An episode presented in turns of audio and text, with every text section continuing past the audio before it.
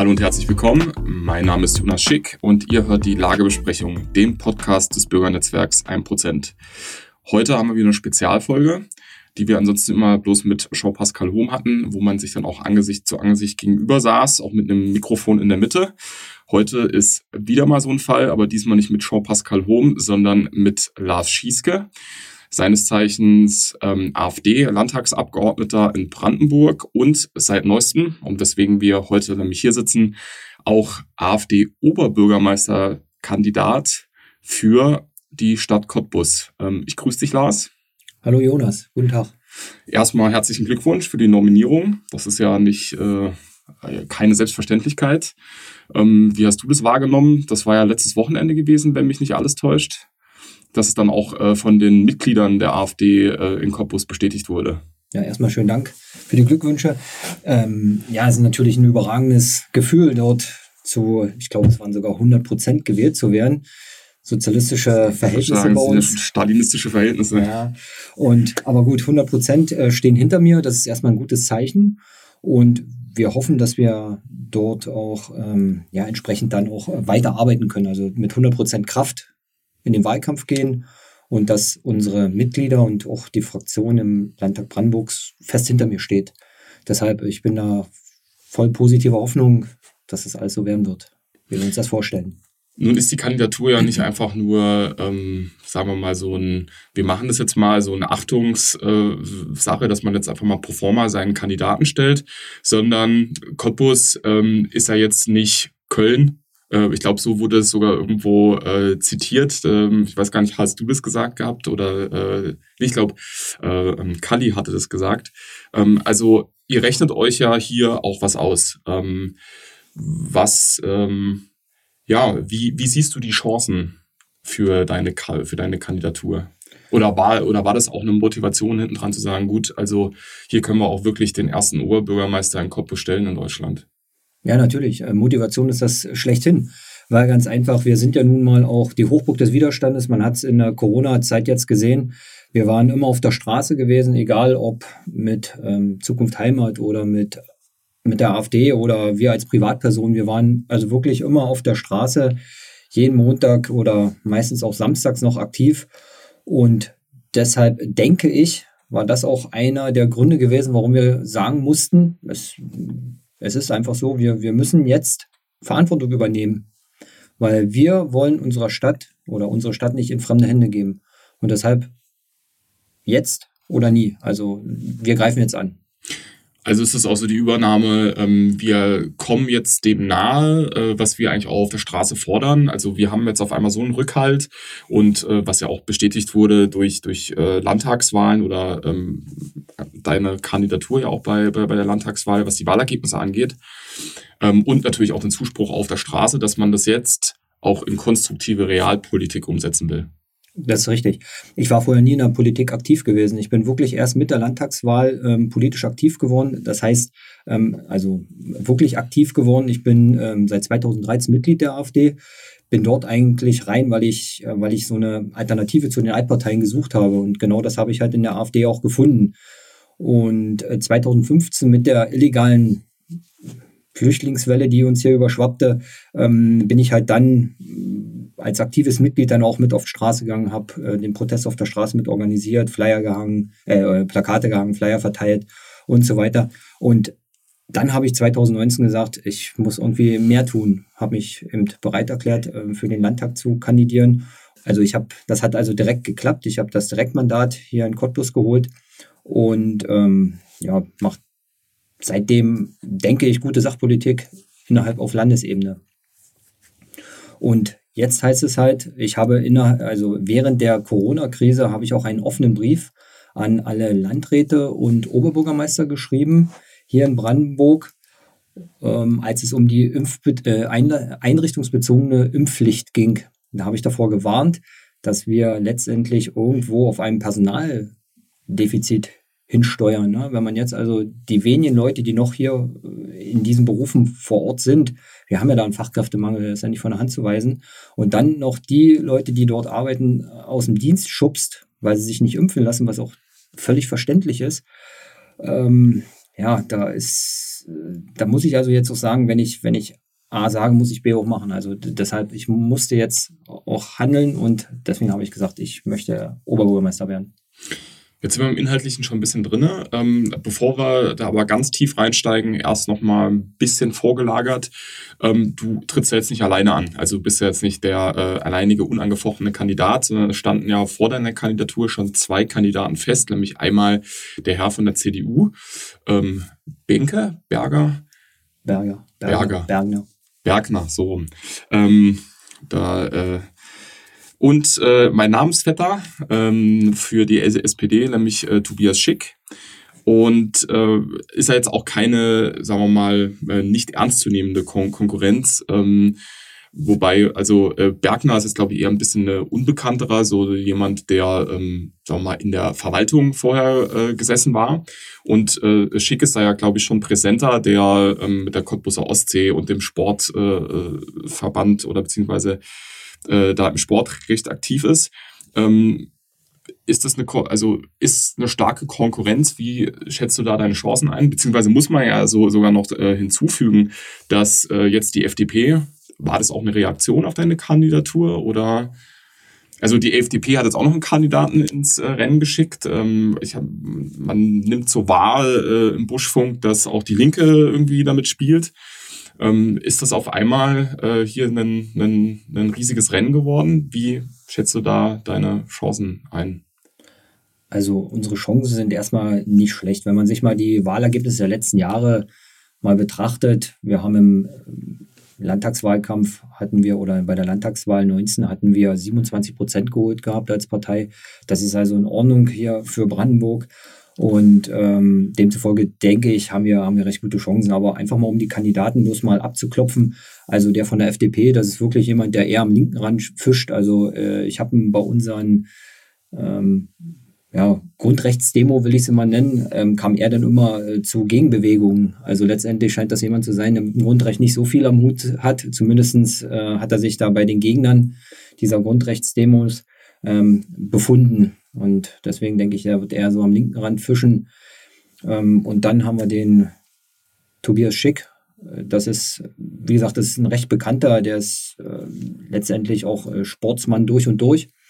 Und ähm, ja, hat aber von Verwaltung, glaube ich, auch nicht so viel Ahnung. Also ist letztendlich auch von der Partei geschickt worden, vermute ich mal. Und der Einzige, der wirklich äh, verwaltungstechnisch seit 20 Jahren aktiv ist, ist der Bergner von der CDU, muss man auch ehrlicherweise sagen. Er ist zurzeit Ordnungsdezernent hier in Cottbus und hat natürlich auch diesen ganzen diese ganze Protestbewegung, die wir in Cottbus haben, natürlich auch versucht niederzuschlagen. Ne? Das muss man auch äh, mal kundtun. Und als Ordnungsdezernent ist er nun mal derjenige, der für Ordnung und Sicherheit sorgen muss und hat da unsere Proteste, die also für das Grundgesetz waren, sozusagen konträr begleitet. Äh, das mir ja auch gleich schon, du hast angesprochen, bei einem der, der, der wichtigen Themen, nämlich Corona. Und dann stellt sich nochmal die Frage, was sind eigentlich die Kernaspekte, die du als ähm, Oberbürgermeister überhaupt umsetzen kannst? Also, ähm, weil ganz viel ist natürlich eine Sache, die ähm, oben auf, auf der Landesebene in, entschieden wird oder sogar noch weiter, oben drüber. Ähm, was sind denn die konkreten Handlungsfelder, die ein Oberbürgermeister hat? Also es sind jetzt, glaube ich, nicht riesig, riesig große Handlungskorridore, aber es sind jetzt auch gar nicht so wenig, wie man sich das vorstellt. Ja, also man hat ja irgendwo immer einen Handlungsspielraum, ne, wie man also was auslegt. Also ganz klar, man muss sich nach, an Recht und Gesetz halten. Das ist, das ist so. Ne? Also die Legislative ist ja nun mal der Land, äh, das Land oder der Bund. Und deswegen muss man sich da also auch dann an gewisse, äh, also muss man sich an die Gesetze halten, ganz klar. Aber zum Beispiel bei einer einrichtungsbezogenen Impfpflicht, äh, da ähm, obliegt es ja dem Oberbürgermeister, dort seine Gesundheitsämter oder sein Gesundheitsamt dann entsprechend handeln zu lassen. Also denke ich, dass da ein Handlungsspielraum ist vom Oberbürgermeister. Und äh, zum anderen haben wir, ja, du hast ja erst schon äh, so gesagt gehabt, dass eventuell Kali meinte, wir sind ja nicht Köln und genau das wollen wir auch nicht werden. Wir wollen hier also keine Silvesternächte wie 2015 auf der Domplatte in Köln haben. Und äh, deshalb denke ich, dass wir als, oder dass ich dann als Oberbürgermeister dort auch ähm, entsprechend agieren muss. Also wir müssen versuchen, für Leute, die ja illegal herkommen, Cottbus so unattraktiv wie möglich zu machen, die sich hier also nicht integrieren wollen. Gleichzeitig müssen wir aber Cottbus für Leute, die hierher kommen wollen und sich integrieren wollen, attraktiv machen. Und das geht meines Erachtens anstelle von Geldleistung muss man also mit Sachleistung agieren. Das ist auch das, was wir auf äh, Landesebene fordern. Wir meinen, dass jemand, der hierher kommt und Schutz sucht, sehr wohl mit Sachleistung auskommt. Er braucht also keine Geldleistung. Er ist ja hier in Sicherheit, bekommt alles, was, was, zum Leben, was er zum Leben braucht und fertig. Alles andere sind für mich Glücksritter, die also in unser Sozialsystem, ähm, ja, die sich an unserem Sozialsystem äh, bereichern wollen. Und das ist eben auch das, wo ich sehe, dass der Oberbürgermeister da Handlungsbedarf hat. Oder zumindest eine Handlungsmöglichkeit. Also auf jeden Fall würdest du sagen, Schwerpunkte die Corona-Politik, soweit wie man es eben auf äh, Bürgermeisterebene kann, ja. äh, indem man ähm, da jetzt vor allem aktuell, das wäre ja dann äh, Personal im ähm, Klinikum, also hier im, C im CTK und wahrscheinlich in den entsprechenden Pflegeeinrichtungen, äh, Senioren- und Altersheime, ähm, dass man die auch in einer gewissen Art und Weise absichert. Äh, und der zweite Punkt, äh, die ähm, Asylpolitik. Ähm, wo siehst du denn gerade bei der Asylpolitik so die, die Hauptprobleme in, in, in Cottbus, äh, die, die existieren? Und ähm, vor allem vielleicht auch so ein bisschen im Hinblick darauf, dass ja der Großteil der Kandidaten die existierenden Probleme, die es in, in Cottbus gibt, ja eher ausblendet oder so tut, als ob das alles eine Problematik von Stimmung wäre. Also wir, wir die Kommunikation stimmt nicht richtig, aber ansonsten sind, ist eigentlich alles ähm, richtig gelegt. Ähm, also wo sind denn da Kernprobleme, ähm, auch gerade im, im Hinblick jetzt auf die äh, Migrationsfrage? Ja, das erste Kernproblem, was wir halt haben, ist die zunehmende Migrantengewalt, die wir auch in Cottbus haben. Ähm, wir hatten ja diesen spektakulären Fall mit der ähm, Oma, Oma Gerda aus Cottbus, die also von einem, wie stand es in den Medien, äh, vermutlich 17-jährigen äh, Geflüchteten umgebracht worden äh, sein soll. Und das Ganze, er wurde ja freigesprochen aufgrund von, ähm, ja, äh, war eine Indizienverhandlung gewesen. Er wurde da eben freigesprochen jetzt wird das ganze Urteil, also jetzt wird dieser ganze Prozess wieder aufgenommen und das Urteil vom Amtsgericht, glaube ich, war es hier in Cottbus, ähm, wird sozusagen nochmal hinterfragt. Und ja, also Migrantengewalt. Wir hatten die Lattenangriffe äh, in, in der Sprem. Wenn man einfach mal durch die Sprem, also unsere Spremberger Straße, das war ja mal die Vorzeigestraße schlechthin gewesen, oder durch die Burgstraße geht. Also man, man denkt wirklich, man ist in Klein Anatolien. Das ist äh, ja, also für mich ist das keine Kulturbereicherung mehr. Das ist für mich irgendwo, ähm, naja, es ist halt eine andere Kultur, eine komplett andere Kultur und das, das passt irgendwo nicht. Und ähm, ich möchte also diesen Ausverkauf von Cottbus nicht haben. Ich möchte, dass wir miteinander leben, aber nicht Parallelgesellschaften aufbauen. Und das, wir sehen es in anderen Ländern oder in anderen Bundesländern, wir sehen es in anderen Städten äh, Duisburg jetzt die Schießerei mit der, mit der, mit der, ähm, mit den Rockern und, und dieser Clan, dieser arabische Clan. Also, das will ich alles hier im Cottbus nicht. Und das heißt es zu schützen. Also wir, wir wollen, dass Cottbus Cottbus bleibt und äh, nicht, dass wir uns hier verbiegen und ver, verändern, damit sich andere hier wohlfühlen. Das, das liegt nicht äh, in meinem Interesse. Und da willst du dann so eine gewisse Form von Abschreckungsleistung schaffen, indem es hier eben keine Geldleistung mehr gibt, sondern Sachleistung. Also das ist auch so quasi denjenigen, die sich, die hier nicht unbedingt sein wollen, also die hier halt jetzt wirklich in Cottbus sein wollen und hier will ich leben und hier will ich äh, das irgendwie auch bestreiten, ähm, äh, das Leben, sondern die hier sind, weil, naja, es halt angenehm ist, äh, von staatlicher Seite aus. Also da so eine äh, sagen wir mal, diese, wie, wie man das in der Migrationsforschung nennt, diese Pull-Faktoren, die existieren, wegzunehmen, sondern so ein bisschen mehr so ein, so ein, so ein Abstoßungsfaktor aufzubauen. Genau. Also wir, äh, das ist ja, alles, was hier gemacht wird, ist eine Symptombehandlung. Ich muss also die Probleme ja beseitigen. Ne? Und das Problem ist einfach, wenn ich äh, zu viele Anreize schaffe, dass also jemand herkommt, dann, dann, dann schaffe ich mir ja die Probleme. Also demzufolge muss ich, und dann mit den entsprechenden Symptomen, also Gewalt, äh, und so weiter. Ne? und Parallelgesellschaften. Und deswegen muss ich also die Probleme behandeln, muss die also abschaffen und dann habe ich das andere ja auch nicht. Eigentlich äh, relativ einleuchtend, würde ich jetzt fast mal behaupten.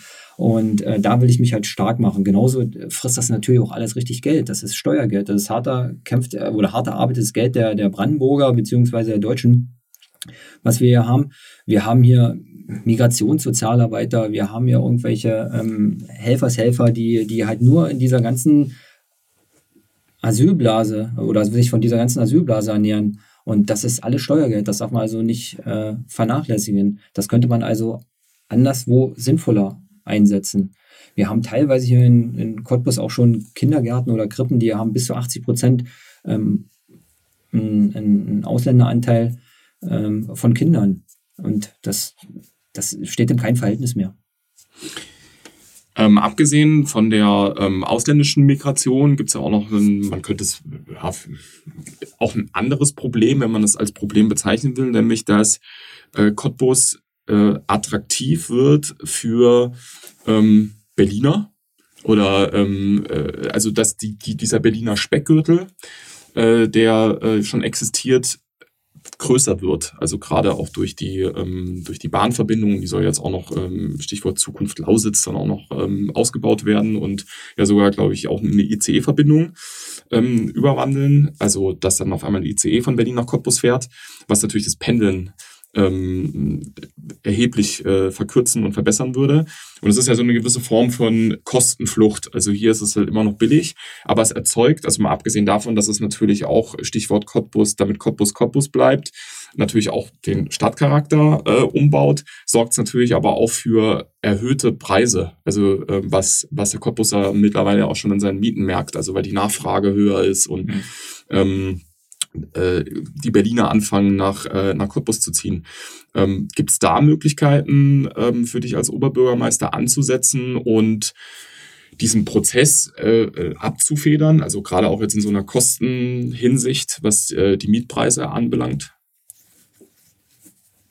Also das Problem kenne ich und ähm, ich weiß, ich bin früher selbst gependelt. Also ich habe früher in Dresden gearbeitet, ich bin selbst gependelt und ähm, weiß, was es heißt zu pendeln. Also vielleicht, ähm, das Problem ist einfach auch, ähm, Berlin müsste das Problem lösen. Also das ist ja, so wie du schon sagtest, es ist ja eine, Kosten, ähm, eine Kostenflucht. Äh, so wie andere eben herkommen in unsere Sozialsysteme, flüchten die eben vor den hohen Mietkosten in Berlin. Und ich glaube, das ist so eine, so eine Spirale, die, die man also irgendwo durchbrechen muss, indem man das einheitlich, also Berlin müsste das Problem lösen, damit wir letztendlich diese, ja, diese Auswirkungen von, von dem Problem, was Berlin hat, äh, nicht spüren.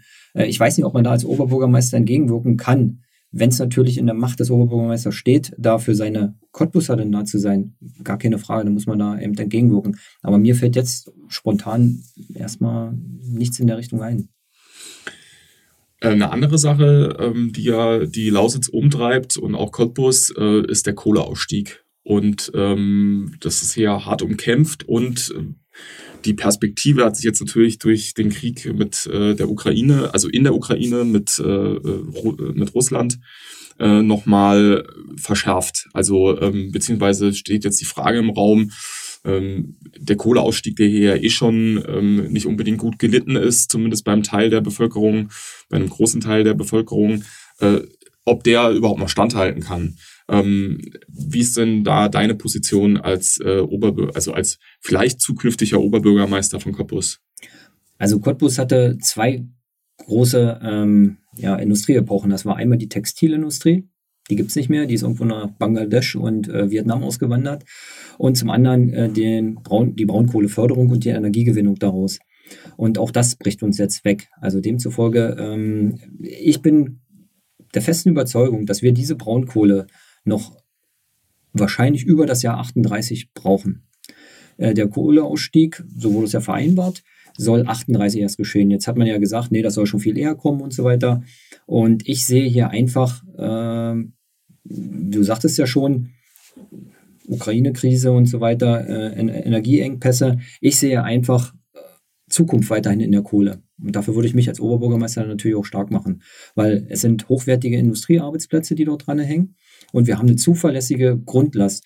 Jetzt in Deutschland fördern wir noch ungefähr so, so Stand äh, Anfang 22, glaube ich, äh, 17 Gigawatt Energie aus, aus Braunkohle. Und ähm, wir haben so ungefähr, ungefähr einen Verbrauch von äh, 60 Gigawatt hier in Deutschland. Dann sieht man mal, wo, wo das einzunorden ist. Ne? Und das kriegt man eben nicht mit so einem Flatterwind hin und das kriegt man auch nicht mit Solarpedals hin. Deshalb, also wir brauchen ja wirklich äh, eine zuverlässige Grundlast und da denke ich, dass die Kohle da immer noch bis, bis jetzt das Alleinstellungsmerkmal hat. Aber ähm, ist da auch die Möglichkeit mit drin, also nicht unbedingt dauerhaft auf die Kohle zu setzen, sondern eben, dass man, also da geht es dir hauptsächlich darum, diesen Prozess in, äh, in, in die Länge zu ziehen und ihn nicht so Hals über Kopf äh, durchzuführen, wie das jetzt die Etablierten machen. Genau. Also man muss ja erst eine Alternative schaffen, um dann aus, aus dem Herkömmlichen auszusteigen. Und Alternativen, wir, wir hatten ja auch schon auf Landesebene ähm, ins, also verschiedene Energiegewinnungen ins Spiel gebracht, zum Beispiel Fusionsreaktoren oder irgendwas, dass man also sagt, vielleicht geht man in die Richtung. Da bedarf es natürlich einer, einer Forschung, da bedarf es also einer, auch, auch einem entsprechenden ja, Griff in den Geldbeutel, um das alles voranzutreiben. Aber das, das wären natürlich Alternativen, wo man dann wirklich sagt, okay, ich habe dann ein, ein Ausstiegsszenario und kann da umschwenken. Und dieses Abrupte, das, das funktioniert nicht. Also in meinen Augen funktioniert das nicht auch gerade im, äh, im, Hinblick auf Cottbus ähm, braucht, also weil, weil das, was jetzt hier groß beworben wird, ist Zukunft Lausitz, man baut es irgendwie um und dann kommen andere Formen von Arbeitsplätzen nach Cottbus. Ähm, ist das ist es dann zu schnell? Also könnte man diese Pläne, die da existieren oder diese Vorhaben, ähm, jetzt mal unabhängig davon, ob es dann auch wirklich die ähm, Wirtschaftszweige sind, die da angegeben werden, die sich dann auch niederlassen. Die Bahn ist ja relativ sicher. Das wird ja auch, ist ja, wie man auch sieht, mit dem Spatenstich, der jetzt hier von Olaf Scholz geleistet wurde, ja auch für die Bundesregierung oder auch die Landesregierung noch mit das Einfachste, ähm, das umzusetzen. Aber wenn es jetzt um wirklich ich sage jetzt mal, hundertprozentige Privatansiedlungen geht oder von anderen äh, Industrie- oder äh, Marktzweigen, ähm, brauchst für sowas nicht viel mehr Zeit? Und äh, ähm, ist das dann genau sowas, was du äh, in die Richtung mehr umgesetzt sehen willst für Cottbus, dass man sich die Zeit nimmt, ähm, diese alternative Marktstruktur überhaupt erstmal zu etablieren? Ja, das ist das auch. Es gibt eine super Studie über die ganzen Kohlereviere hier in, in Deutschland. Und da sind wir in der Lausitz eins derjenigen, die am schlechtesten abschneiden in dieser, in dieser Studie. Und zwar deshalb, weil wir eine bescheidene Infrastruktur haben. Wenn man sich, wenn man hier von Cottbus Richtung Süden fahren will, muss man erstmal Richtung Norden auf der Autobahn, um dann nach Süden fahren zu können. Das ist, ähm, ja, also wir brauchen, und das hat diese Studie auch ganz klar belegt, wir brauchen also eine vernünftige Infrastruktur, dann siedelt sich hier auch letztendlich Industrie an. Und äh, dann heißt es, äh, äh, wir können eventuell diesen Strukturwandel vollziehen. Es ist ja, alles braucht Zeit. Wie sagen Sie immer, Rom wurde nicht an einem Tag gebaut. Und deswegen, also das jetzt innerhalb von, ich glaube, 2030 steht irgendwo jetzt im Raum, innerhalb von ja, acht Jahren, das alles hier umzubrechen. Ne, also eine lang, eine lang gestaltete Industrie sehe ich, also das, das sehe ich wirklich, äh, naja, mit, also mit Argwohn. Also das ist, ist, ist nicht das, was, was ich mir vorstelle eines Strukturwandels. Ich glaube, das ist wirklich so, wie du sagst, ein längerer Prozess. Oder ich bin mir ganz sicher, dass es ein längerer Prozess ist. Man will jetzt mit diesem Geld, was man hier reinspült, auf Biegen und Brechen hier die, die Lausitz und auch äh, Cottbus umgestalten. Und ich glaube, dass das, das wird ein Prozess, der sich von alleine gestaltet, ohne dass man jetzt hier mit der Brechstange rangeht. Weil ich, ich habe selber mal bei der Bahn gelernt, 94 bei der Bahn gelernt. Also dieses äh, damals noch RAW, Reichsbahn-Ausbesserungswerk, das hatte schon immer, war das so ein Hauptarbeitgeber hier auch in Cottbus gewesen. Und man hatte also massiv auch Leute abgebaut über die Jahre. Und jetzt versucht man das also wieder irgendwie aufzustocken. Also die Fachkräfte, die damals, also mit denen ich gelernt habe, da ist nicht einer mehr in dem Beruf geblieben. Denn alle haben sich irgendwo anders orientiert und so ist es ja in jeder Branche. Und deshalb, ich glaube, dass, dass der Markt regelt das selbst irgendwann. Stichwort Infrastruktur ist ja, ähm, also du hast es ja selbst schon äh, dargelegt, warum das ein wichtiges Thema auch gerade in Cottbus ist. Ähm, siehe auch Verbesserungen, äh, wirtschaftliche Verbesserungen, die ja bei einem Kohleausstieg notwendig wären. Ähm, was sind denn da die Maßnahmen, die dir als äh, und nochmal angehängt, Infrastruktur ist auch was, wo der Oberbürgermeister ein bisschen mehr Gestaltungsmacht hat als bei anderen Fragen. Ähm, was sind da ähm, für dich die drängendsten Maßnahmen? Was würdest du infrastrukturell in Cottbus umsetzen als Oberbürgermeister? Ja, erstmal, ähm, das, gut, das ist, äh, ich glaube, ein Bundesprojekt, diese Umfahrung von Cottbus. Das ist also enorm wichtig in meinen Augen, weil ganz einfach auch ähm, eine bestimmte Lebensqualität damit einzieht. Also wir haben ja gerade einen Ortsteil im Süden von Cottbus, wo man also äh, Galinchen, da die Autobahnabfahrt, das ist ja wahnsinnig überfahren, dieses, diese Ortschaft. Die wurde damals auch äh, 2003 zwangseingemeindet. Und äh, da rollt also massiver Verkehr durch. Und mit, diesem, mit dieser Umfahrung von Cottbus würde sich das alles ähm, wieder etwas in, in Richtung Normalität wieder bewegen. Und äh, das ist natürlich was, was man vorantreiben muss und schnellstmöglich. Und zum anderen, ich sag mal, die Ortseingangs, also wenn man nach Cottbus reinkommt, das ist immer so ein Aushängeschild, auch gerade für, für Besucher oder Touristen. Ähm, wenn man da also die Kotflügel halb verliert, wenn man zum Beispiel aus Richtung Peitz reinkommt, dann, dann ist das immer ein schlechtes. Zur, zur kurzen Erklärung für die Nicht-Cottbuser, äh, Peitz liegt im, im Norden. Das ist, wenn man von Norden aus nach Cottbus reinkommt. Das ist korrekt. Danke für den Hinweis. Genau, wenn man also aus Norden reinkommt, dann hat man da einfach eine ganz, ganz schlechte Straße. Und äh, da heißt es also, wir müssen so eine, das ist, das ist also auch die, die Hauptader letztendlich hier durch Cottbus. Und die müssen, die sind massiv äh, sanierungsbedürftig und sowas muss ausgebaut werden. Und ähm, es geht ja weiter, Infrastruktur, Einrichtungen, öffentliche Einrichtungen zum Beispiel. Wir haben hier in Cottbus äh, eine 100.000 Einwohnerstadt ein einziges Freibad und eine einzige Schwimmhalle. Alles andere wurde ja zugemacht. Und wenn ich, wenn ich irgendwie mal schön schwimmen gehen will, dann fahre ich halt nach Spremberg oder nach Forst, weil Cottbus ist da relativ unattraktiv. Und das muss halt auch geändert werden. Also wir müssen, wir müssen es so machen, dass es für Cottbuser und auch für Gäste drumherum wieder attraktiv wird. Ich unterhalte mich mit so vielen Leuten, die halt sagen, ähm, diese Schwimmhalle, das, das ist nichts Schönes, was da in Cottbus damals gebaut wurde. Teuer, im Eintritt und halt unattraktiv. Und das muss geändert werden. Also das gehört ja mit zur Infrastruktur dazu, genauso wie Schulen, Kindergärten und so weiter. Also das, da, da bedarf es ein, ein, ja, einer ungeheuren, hm, ich sag mal, es wurden ja Fehler gemacht. Und diese Fehler müssen wir jetzt dann versuchen auszukorrigieren, also zu korrigieren. Welche Fehler waren es genau, die da gemacht wurden? Na, man hat zum Beispiel äh, Schulen zusammengelegt. Also ich weiß, im Ortsteil Kahn, das ist, äh, der wurde äh, damals auch eingemeindet. Da gab es also eine herrliche Schule, so im Park gelegen. Die wurde damals zugemacht unter dem Oberbürgermeister Schimanski wurde die damals zugemacht und dann ging, ging die, äh, mussten die Schüler dann letztendlich in die Stadt rein. Und äh, gleichzeitig, äh, also wurde eine andere Schule ausgebaut oder zwei andere Schulen ausgebaut, um diese Schüler, die jetzt da von diesen Schulen frei geworden sind, von dieser Karner Schule frei geworden sind, dort unterzubringen.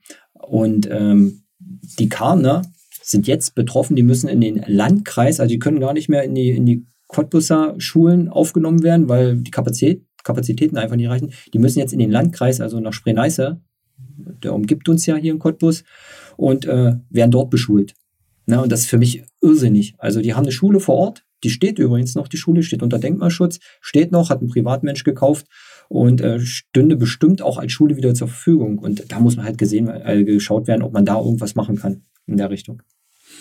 Von allem, was wir jetzt besprochen haben, was wäre die erste Maßnahme oder das erste Thema, ähm, dem du dich als Oberbürgermeister priorisierend widmen würdest? Erstmal wieder die Gemeinschaft hier so formen wir haben es gemerkt, durch Corona und durch diese ganzen Zwangsmaßnahmen ist äh, Cottbus auch zwiegespalten. Ich meine, Cottbus war schon immer, oder ist ja generell, die Gesellschaft ist ja schon immer zwiegespalten, wird ja von oben herab gespalten, früher in Ost und West und äh, links und rechts und keine Ahnung, Männlein, Weiblein und hast du nicht gesehen. Also es wird ja immer gespalten. So. Und jedenfalls ist es so, dass äh, wir versuchen müssen, da wieder die Gemeinschaft an, an den Tisch zu bringen, dass jeder mit jedem auch reden kann und nicht also miteinander reden kann und nicht übereinander. Und das ist, glaube ich, so das Erste, was man machen muss, dass wir als AfD auch zeigen können, dass wir ähm, Sachpolitik betreiben wollen und äh, das, was uns gerne unterstellt wird, dass wir halt so, so eine schlimm Rechten wären, äh, ja, das, das will ich so nicht dastehen lassen und das, das muss man halt auch den, den entsprechenden Akteuren dann des anderen Lagers halt auch zeigen, dass, dass wir mit allen reden und dass wir versuchen, da irgendwo dann in, einen Kompromiss zu finden und zusammen Sachpolitik betreiben und zusammen versuchen, unsere Stadt wieder äh, dahin zu bringen, wo sie eigentlich hingehört. So wie Energie Cottbus in die erste Liga. Dabei belassen wir es mal, auch mit, ähm, mit der Forderung bzw. Dem, dem Appell, dass äh, Energie ähm, dann vielleicht, sobald du Oberbürgermeister wirst, passiert dann äh, der Durchmarsch dann auch zurück in die erste Liga gehört. Ähm, ich danke dir vielmals fürs äh, Gespräch, Lars, und äh, wünsche dir natürlich viel Erfolg dann, wenn es im September soweit ist und dann die erste Wahl ansteht. Jawohl, ich danke dir für die Möglichkeit hier bei der Lagebesprechung äh, zu Wort kommen oder zu Wort gekommen zu sein. Danke, Jonas. In diesem Sinne, ähm, verabschieden wir uns und ähm, wir hören uns dann mit Sicherheit zur nächsten Lagebesprechung.